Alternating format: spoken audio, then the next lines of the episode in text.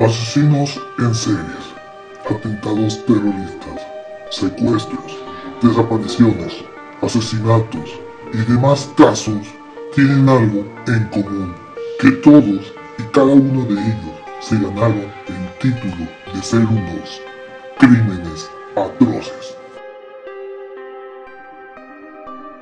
Bienvenidos sean a Crímenes Atroces, el podcast en donde cada semana yo, Santiago Quiroz y Abato, les contaré a todos ustedes los casos de crimen real más atroces, macabros, mediáticos, terroríficos y sanguinarios que han marcado la historia de la humanidad. Bienvenidos sean a otro viernes criminal. Ya estamos a, dos a una semana de que se acabe el mes de agosto para iniciar el mes de septiembre y este y el próximo mes les traigo sorpresas preparadas, pero ahorita sé que este caso lo, les, hubiera gustado que lo contara en septiembre, pero no me, ya me moría de las ganas por contarles este caso, porque es muy interesante el caso que vamos a escuchar a continuación, porque ya lleva tiempo, ya tiene mucho tiempo, mucho tiempo, ya tiene que 13 años de lo, de lo, que, de lo que ocurrió, pero bueno, sin más preámbulo, vamos a comenzar con el episodio 23.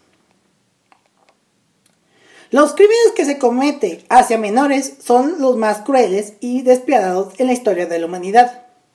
Pero ¿qué pasaría si el caso de la desaparición y posterior, y posterior muerte se vuelven un circo mediático y que tristemente y a pesar de las investigaciones avanzan los años y el crimen nunca se resuelve? Casos hay muchos, como el caso de Madeleine, de Madeleine McCain, de quien ya les he contado, es el episodio 4, y el de Joe Bennett Ramsey, que es el que es, próximamente les voy a contar de ese episodio. Hablando del, del caso de Joe Bennett, que no es precisamente del tema que les traigo hoy, hay un caso similar al suyo debido al estatus social de la familia y las misteriosas circunstancias que rodean que la rodean y que sucedió aquí en México. Así que hoy conocerán el caso del asesinato de Polete. Y los que son de México sabrán lo famosísimo que es este caso como no tienen ni idea todo lo del circo mediático que fue y porque luego lo comparé con el caso de Joe Bennett, lo van a saber a continuación. De hecho, una de las es que próximamente también contaré el caso de Joe Bennett en otro episodio. Y si quieren ver los dos episodios, tanto este como el que haga de Joe Bennett, sabrá, los quieren escuchar al mismo tiempo, sabrán que tienen todo parecido. Bueno, muchas cosas, pero por lo general.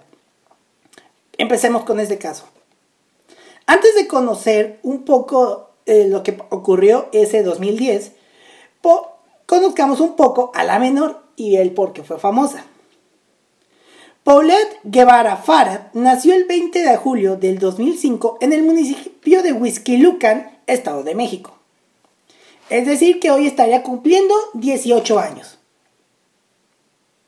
Fue la hija menor del matrimonio formado por Lisette Farad, guarden ese nombre, Lisette Farad, que sonar bastante en esta historia, y de Mauricio Guevara, y tenía una hermana mayor de nombre Lisette, Lisette con S, Lisette Guevara Fara, conocida como Chess. Paulette nació con un peso de 800 gramos y, y, 34 centímetros de altura. Además contaba con dos padecimientos que la volvían una niña discapacitada, las cuales eran eh, eficiencia automotriz y un trastorno del lenguaje los cuales, de acuerdo con, su madre, fue por nacer de manera prematura, según lo que cuenta la madre, y eso lo sabemos por las imágenes y videos que existen de Paulette.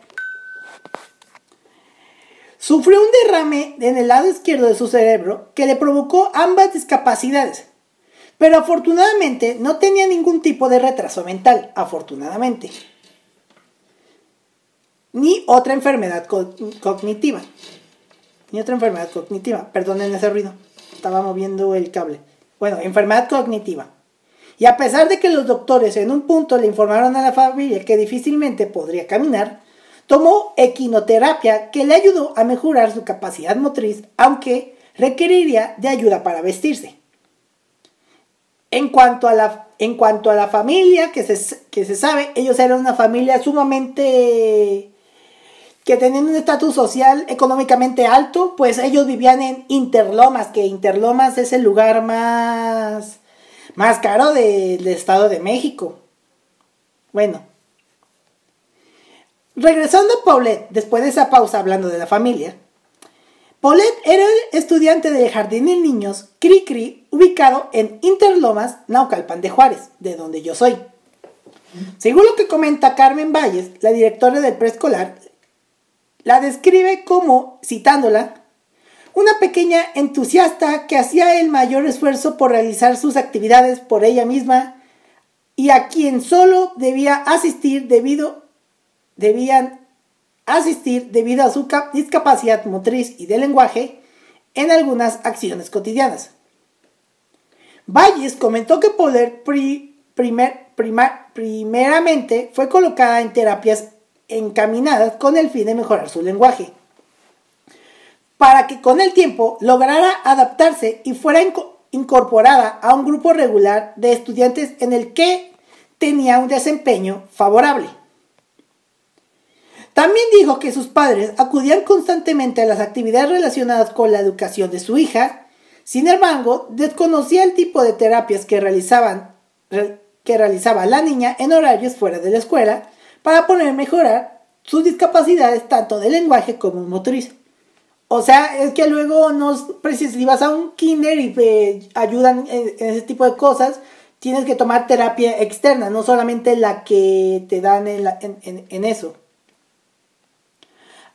algo curioso que comentó esta misma directora fue que antes de la desaparición, spoiler, Paulette había dejado de asistir a clases a partir del 12 de marzo del 2010 y que se le notificó de que estaba enferma, pero no se le dieron más detalles sobre el padecimiento ni cuándo regresaba a clases.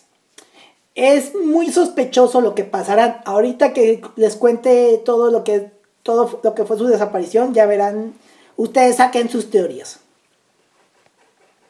La noche del, del domingo 21 de marzo del 2010, yo ya apenas iba, yo aún tenía 10 años, porque yo cumplo en abril y esto fue en marzo, Paulette llegó con su hermana y su padre a su departamento ubicado en Whisky Lucan después de un viaje a Valle de Bravo.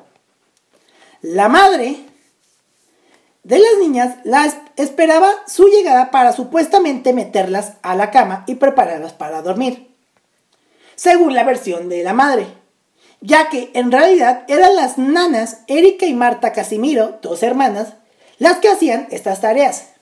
Porque la madre era una especie de que, ah, tengo sirvientas, ¿para que me encargo de la educación de las niñas? Dejo que mi marido trabaje y yo pues me dedico a hacer lo mío. O sea, típico de una familia blanca privilegiada aquí en México. Bueno, la noche de, ese domingo estaba, la, iban la estaban acostando. La mañana siguiente, el 22 de marzo de ese año, Erika fue a despertar a Paulette para llevarla a la escuela y fue ahí donde notó su desaparición. Acto seguido, le notificó a Lisette que, como dato curioso, Erika afirma en sus declaraciones que vio a Lisette cero preocupada por la desaparición de la niña y que cuando la encontró, cuando le dio aviso a la madre, la madre fumaba un, un cigarro y le dijo, ¿ya buscaste bien? Según lo que, lo que comenta las declaraciones de Erika, pero bueno. La avisa a Lisette, lo que las llevó a iniciar una búsqueda en todo el edificio.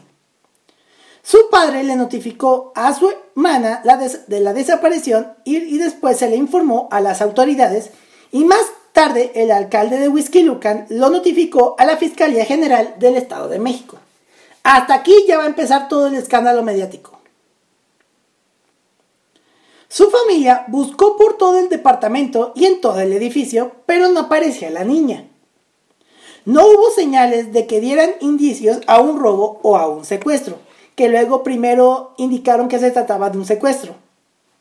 Pero no, no hubo indicio de ningún robo o de intento de secuestro, ya que las chapas de las puertas estaban intactas, así como las ventanas y todos los accesos la al igual que los accesos de la residencia. Súper raro. El complejo de vivienda, viviendas tenía vigilancia, porque Interlomas, obviamente, pero nadie vio nada. Ni siquiera hubo registro de, las cámaras de seguridad que ya, que ya que curiosamente solo monitoreaban y nos grababan. Esas que solamente ves la pantalla y tratas de ver lo que pasó y más no se guarda registro de grabación. Además de que era imposible que Paulette se saliera sola debido a su discapacidad motriz y de lenguaje. Hasta aquí todo muy extraño. Primero pensaron que era un secuestro, luego que ella se saliera, lo cual es imposible porque ella, como, como lo comenté, no tiene, tiene una discapacidad motriz.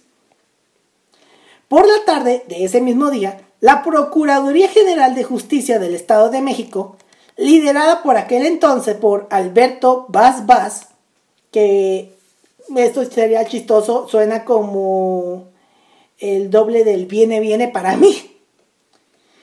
Bueno, difundió un cartel con la foto de Paulette y algunos datos sobre ella. Adicionalmente, la tía de Paulette, Aret Farad, envió varios correos y subió la foto de la niña a las redes sociales, donde las noticias se difundieron con gran velocidad y los cibernautas desencadenaron una búsqueda masiva.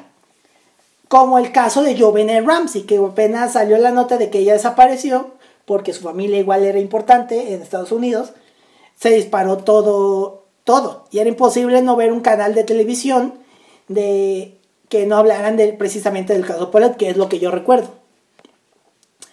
Esa misma noche, Lisette Farad llamó al presunto secuestrador porque estaban con la idea de que era un secuestro y pidió que la devolvieran a su hija, que la, que la dejaran en un centro comercial o, o, en un lugar o en un lugar abarrotado y aseguró en televisión nacional que no habría represalias.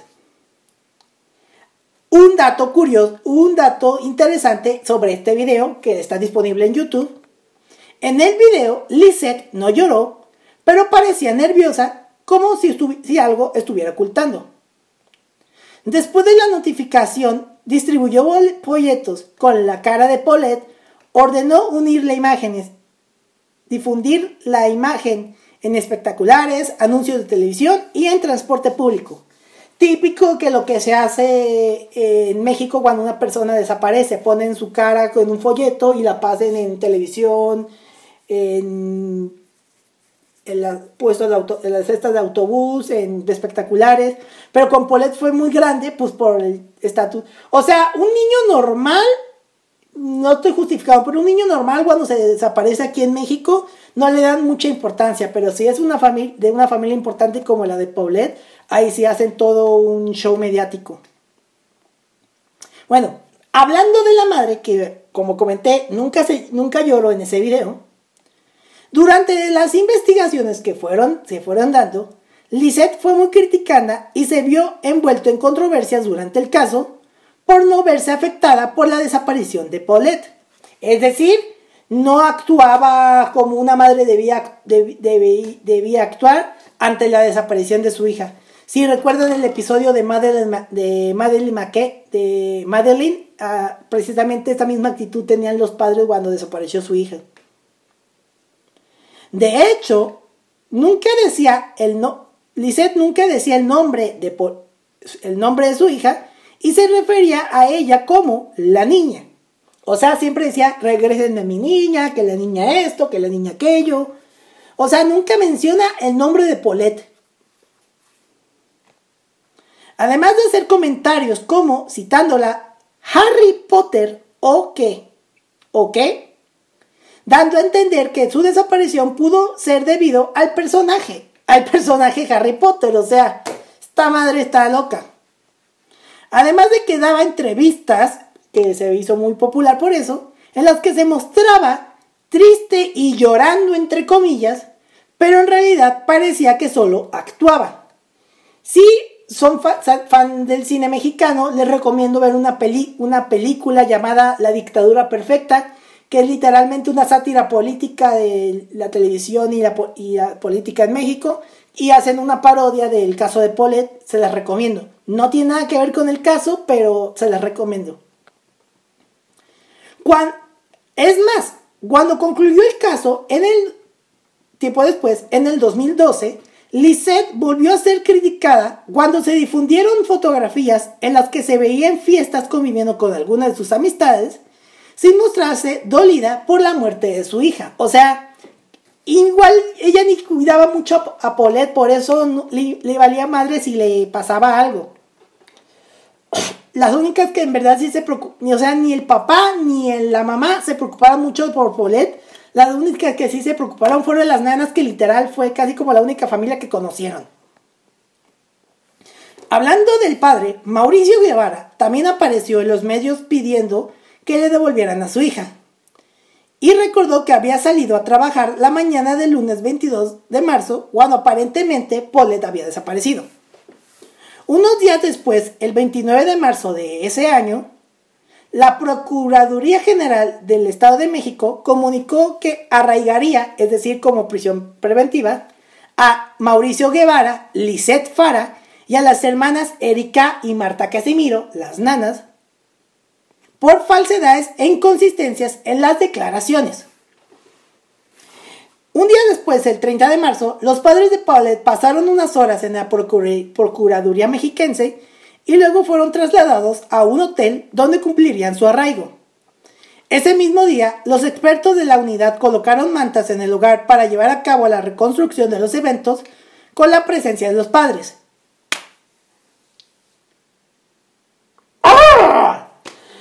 Cuando se desaparece alguien, no vas a hacer la reconstrucción.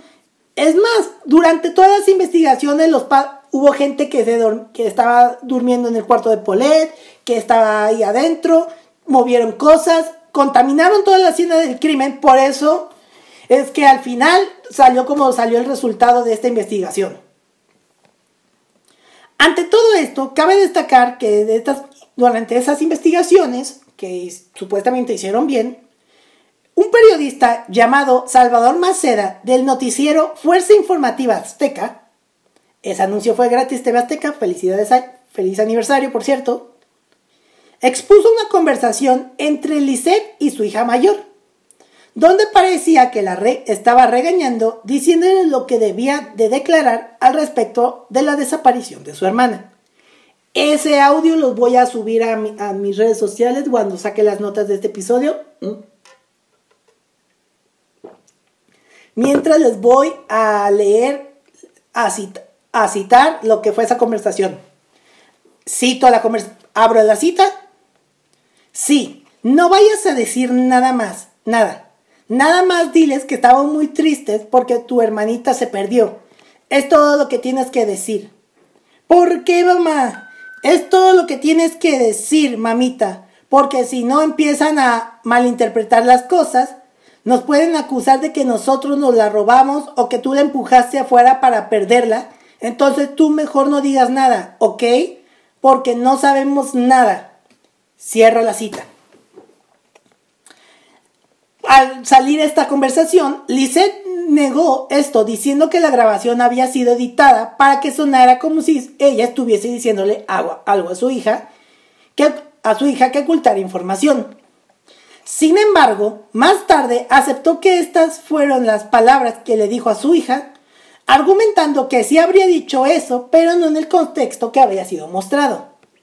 Muy extraño, ¿no lo creen? En total, la búsqueda de Paulette duró un total de 10 días y llegamos al momento de, la resolución del caso, entre comillas. En la madrugada del 31 de marzo del 2010, el cuerpo de Paulette fue encontrado en su propia habitación entre la cabecera y el colchón, algo que fue muy controversial ya que durante esos días los expertos forenses habían entrado con perros entrenados, además de que su madre había dado varias entrevistas. Adicionalmente, una mujer de nombre Amanda de la Rosa, una amiga de Lisette, durmió durante cuatro noches en esa cama y por esta razón fue considerada sospechosa para posteriormente ser detenida. O sea, al final dijeron, ah, la niña estaba entre la cabecera y el colchón, ahí está. O sea, 10 días estuvieron ahí, 10 días estuvieron entrando y saliendo personas, alguien hubiera notado un olor a muerto, ¿no lo creen? Es como aquí en México, cuando ocurrió lo de Devani Escobar, ¿cuántas veces no revisaron aquel, cuántas veces no revisaron aquel, aquel motel? Aquel, aquel motel hasta que al final la encontraron en el lugar donde la encontraron. Próximamente estaré hablando de ese caso, si me lo permite el papá, porque ya sé, me he enterado que él casi hasta casi está demandado por hablar de su hija, pero señor de señor Escobar, o sea, el papá de Devani, por favor, déjeme hablar de su hija, que lo voy a hacer con todo el respeto, si llega a oír este episodio. Bueno, regresando a la historia, de esa detención de la banda de Rosa, además de la también búsqueda para poder proceder con otro arresto contra un destructor de gimnasio de, de, de que Lisette conocía y con quien realizó un viaje a Los Cabos dos días antes de la desaparición de la niña, pero no resultó en ningún cargo judicial. La razón fue porque se, fue porque se concluyó, se concluyó que la infante había muerto debido a un accidente, con la causa de muerte siendo descrita como, citándolo, asfixia mecánica debido a la obstrucción de las cavidades nasales y compresión tórax abdominal. Al menos esto fue el informado de manera oficial por el procurador Alberto Vaz Cuando se le hizo la autopsia de, a Paulette, se reveló lo siguiente. Tenía una tela ortopédica sobre la boca donde se colocaba cada noche para evitar que, la, tuviera, que la tuviera abierta mientras dormía. O sea que, que ella se acostumbraba a dormir así, a morderse de dientes, que de hecho encontraron esa marca de los dientes. Sus restos no fueron manipulados después de fallecer.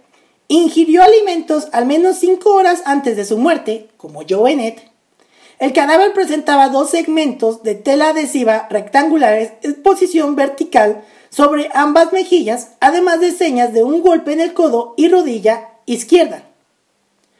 No contaba con signos de violencia física o sexual y tampoco se encontraron rastros de droga o sustancias tóxicas en su sistema que pudieran haber afectado su conciencia. Como de hecho en el video de cuando la están encontraron el cuerpo, se dice que uno de los, foren, uno de los forenses dicen que la madrearon. O sea, ahí la mató. La misma necropsia estableció que su fallecimiento se registró entre 5 y 9 días antes de que fuera realizado el análisis del cual se informó el 31 de marzo, aunque no lograron revelar la fecha y hora, hora exacta de su, suceso, de su deceso. La conclusión fue que Paulette, por sus propios medios, se movió de la cama y accidentalmente cayó de, la de cabeza en un espacio de pie al pie de esta, donde murió asfixiada y permaneció durante nueve días sin ser notada por muchas personas que estaban en el cuarto. Algo que fue algo que sumamente extraño, ya que como los comenté, ella tenía discapacidad motriz, por lo cual era imposible que ella se moviera. De hecho, hay algo igual de controvertido. Y esto fue la pijama con la que Paulette fue encontrada. Verán, en un video de YouTube titulado El extraño caso de la pijama de Paulette, mostraba fotografías del cadáver de la niña donde se apreciaba que estaba vestida con una pijama, una pijama misma que apareció limpia y doblada durante una entrevista que su madre concedió dentro del cuarto de Paulette a un noticiero de la televisora TV Azteca.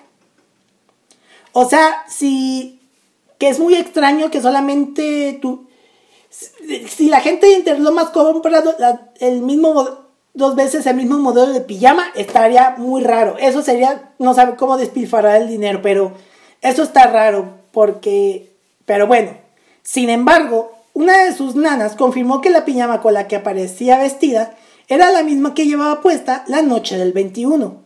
A menos que se compraron dos piezas de la misma pijama, mm, no sé, saquen sus conclusiones. El 3 de abril del 2010, meses después de lo de que pasó de Paulette, la madre de Paulette inició un juicio de amparo contra el arraigo al afirmar que ella no había intervenido en los eventos que causaron la muerte de su hija. Bas Bas, con ayuda de una psicóloga, determinaron que la señora Farad sufría del el, padecimiento de trastorno de personalidad.